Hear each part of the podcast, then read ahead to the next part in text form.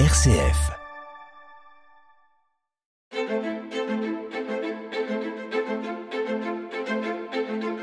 Quand je serai grand, Philippe Lansac.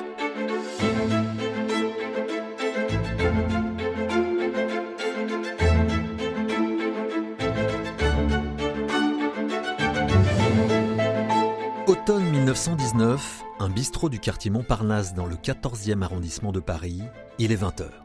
La salle à manger est déjà bondée, enfumée. Slalomant entre les nappes à carreaux rouges et blancs, les garçons en costume sombre jonglent avec les assiettes d'andouillettes à la moutarde, de bœuf bourguignon et de gratin dauphinois. Le Beaujolais coule à flot dans les verres ballons et les éclats de rire ponctuent les conversations animées. C'est promis juré, j'arrête de jouer crie une voix au-dessus de la mêlée. Non, ce n'est pas un moustachu à casquette de feutre qui hausse la voix, mais une jeune fille de 23 ans, les cheveux ébouriffés et le sourire espiègle. Elle s'appelle Adrienne, Adrienne Bolland, réunie avec des amis qui, comme elle, partagent le vice des courses de chevaux. Sa jument préférée, Marinette, sur laquelle elle avait parié ses derniers deniers, n'a pas gagné. Cette fois c'est fini, renchérit Adrienne. Je n'irai plus aux courses, je vais faire de l'aviation, lance-t-elle à la cantonade comme un nouveau pari à la vie.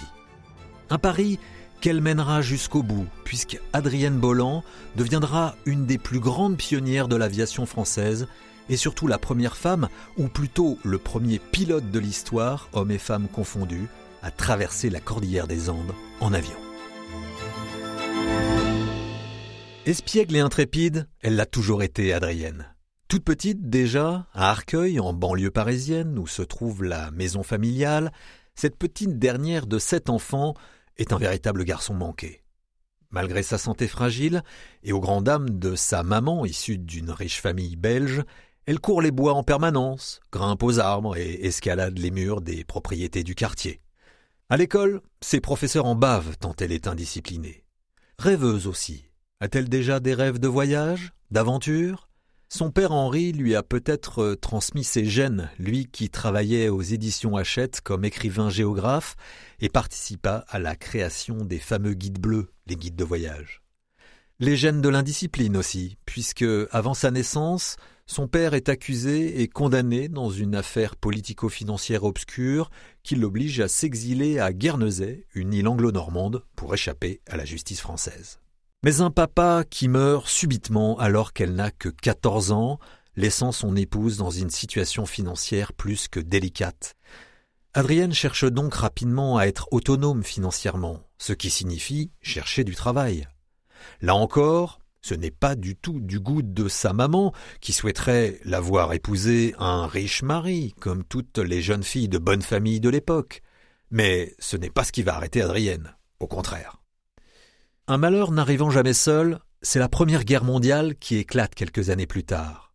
Mais avec elle, c'est aussi un nouveau monde qui se révèle, celui de l'aviation, qu'Adrienne découvre en levant la tête comme tous les Français, mais aussi grâce à son frère, de dix ans son aîné, qui a commandé la base aérienne et maritime de Katouba en Tunisie pendant la guerre. Là-bas, il a appris à piloter et a même eu l'occasion de voler plus de 300 heures en patrouille. Adrienne est fascinée. Elle, qui a déjà commencé à apprendre à conduire une voiture et s'intéresse à la mécanique, ne rêve plus que d'une chose, devenir pilote d'avion. Quand j'ai connu Mimi, j'ai voulu l'épater. Oui, mais pas riche, alors que faire? Lui offrir des bijoux, il n'y faut pas songer. Et c'est pas ça que les femmes préfèrent.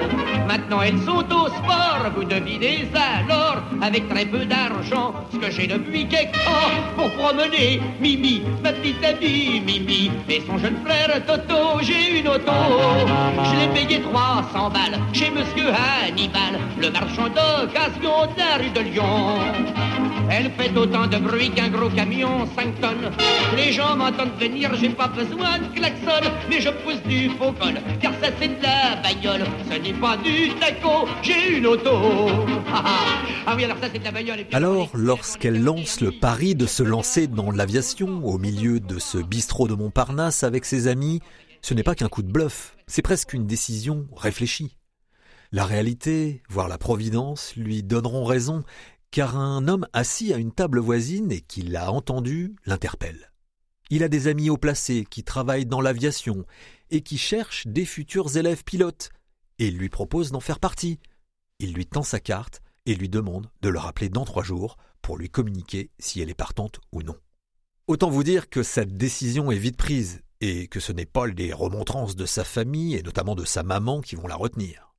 D'autant que cette formation est entièrement financée par le gouvernement français qui a offert une prime aux dix premiers élèves pilotes d'après-guerre. À l'époque, l'école de pilotes de référence est celle des frères Caudron, des pionniers de l'aviation basés au Crotoy dans la baie de Somme. Inspiré par le tout premier vol motorisé réalisé en 1903 par les frères Wright en Angleterre, René et Gaston Caudron ont fondé dès 1909 l'association Aéroplane Caudron Frères et ils se mettent à fabriquer des biplans monomoteurs en toile. En 1910, René Caudron est le premier pilote à se poser au Touquet, et deux ans plus tard, les deux frères créent le premier hydravion du monde, puis la première école de pilotage du monde. Mais en décembre 1915, Gaston s'écrase lors d'un vol d'essai. René poursuit donc seul l'aventure, qui se transforme en réussite industrielle et commerciale, car ces modèles Caudron G3 de 80 chevaux connaissent un vrai succès pendant la Première Guerre mondiale. Ils s'avèrent très maniables pour les missions de reconnaissance, et le gouvernement français en commande donc par centaines. En 1918, ce sont plus de 2500 Caudron G3 qui ont été vendus en France, en Angleterre et en Italie. Alors, quand René Caudron voit débarquer au Crotoy une jeune fille de 23 ans qui veut apprendre à piloter, il accepte tout de suite car il se dit que cela peut lui faire une bonne publicité pour exporter.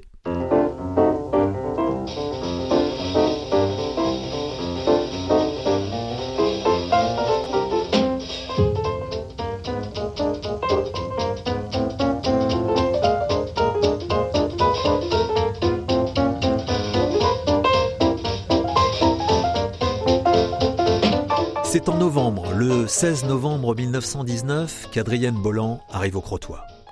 Convoquée à l'hôtel de la Marine, PC des aviateurs, où elle s'attend à trouver des pilotes élégants, en blouson et casque de cuir, elle déchante un peu lorsqu'elle se trouve nez à nez avec deux barbus habillés en chandail troué, les mains noires de Cambouis qui l'accueillent de manière bourrue. Mais elle s'adapte tout de suite à l'ambiance. Elle prend ses premières leçons de pilotage, une dizaine d'heures. Son moniteur est un peu rustre, mais c'est un type extraordinaire. Il lui fait rentrer le métier à coups de gueule et de tape dans le dos. Il ne la traite pas comme une femmelette, et Adrienne aime ça. Rapidement, la jeune Parisienne se révèle une élève particulièrement douée. Deux mois à peine après son arrivée, elle passe son brevet de pilote et Caudron, qui a toujours de bonnes intuitions, l'embauche immédiatement. Pendant plusieurs mois, elle réalise des convoyages pour livrer les avions neufs à des clients dans toute la France. Mais rapidement, elle se lasse. Elle a bien d'autres ambitions, Adrienne. Elle se fixe d'ailleurs très vite un objectif de taille être la première femme à traverser la Manche en avion de la France vers l'Angleterre. C'est le fameux Blériot qui a réalisé cela dix ans plus tôt, et une Anglaise, Harriet Kimby, l'a déjà fait dans l'autre sens en 1912. Très rapidement, cet objectif devient une véritable obsession. Seul détail, il lui faut un avion à elle pour cela. Elle en parle à son patron, et René Caudron, qui est intéressé, car il se dit que cela lui ferait une bonne publicité pour vendre ses appareils au Royaume-Uni, accepte de lui offrir un avion, mais pose pour cela une seule condition qu'elle réussisse à réaliser un looping. Rien de tel qu'un pari pour motiver Adrienne, qui, dès le surlendemain, non seulement réalise un looping devant les yeux médusés de René Caudron, mais six d'affilée. Promesse tenue, le Caudron G3 ABEW est donc désormais à elle.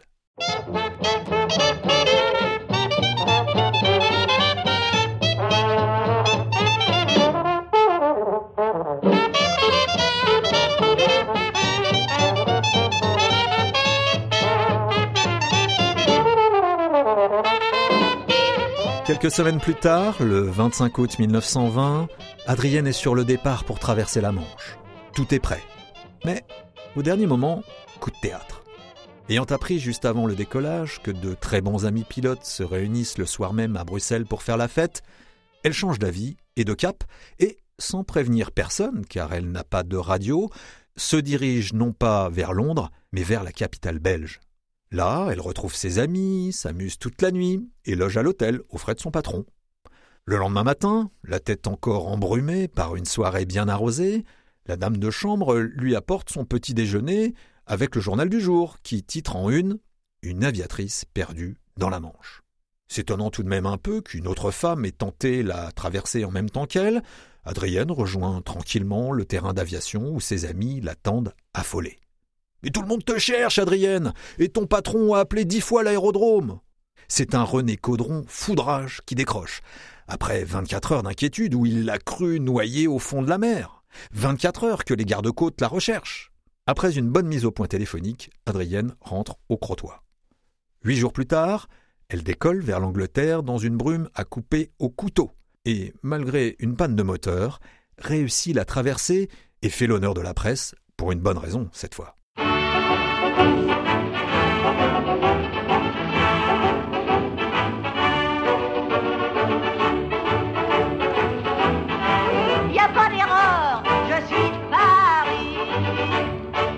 En octobre, elle est l'unique femme à piloter au meeting aérien de Buc, près de Versailles. Là, elle rencontre tous les as de l'aviation du moment, qui lui parlent notamment des macabées de la cordillère des Andes, tous ces pilotes qui sont morts en échouant à franchir en avion la fameuse chaîne de montagnes d'Amérique du Sud. Voilà donc un nouveau défi qui se présente à Adrienne, auquel elle ne peut résister. Une aventure incroyable que je vous raconterai dans le prochain épisode de Quand je serai grand.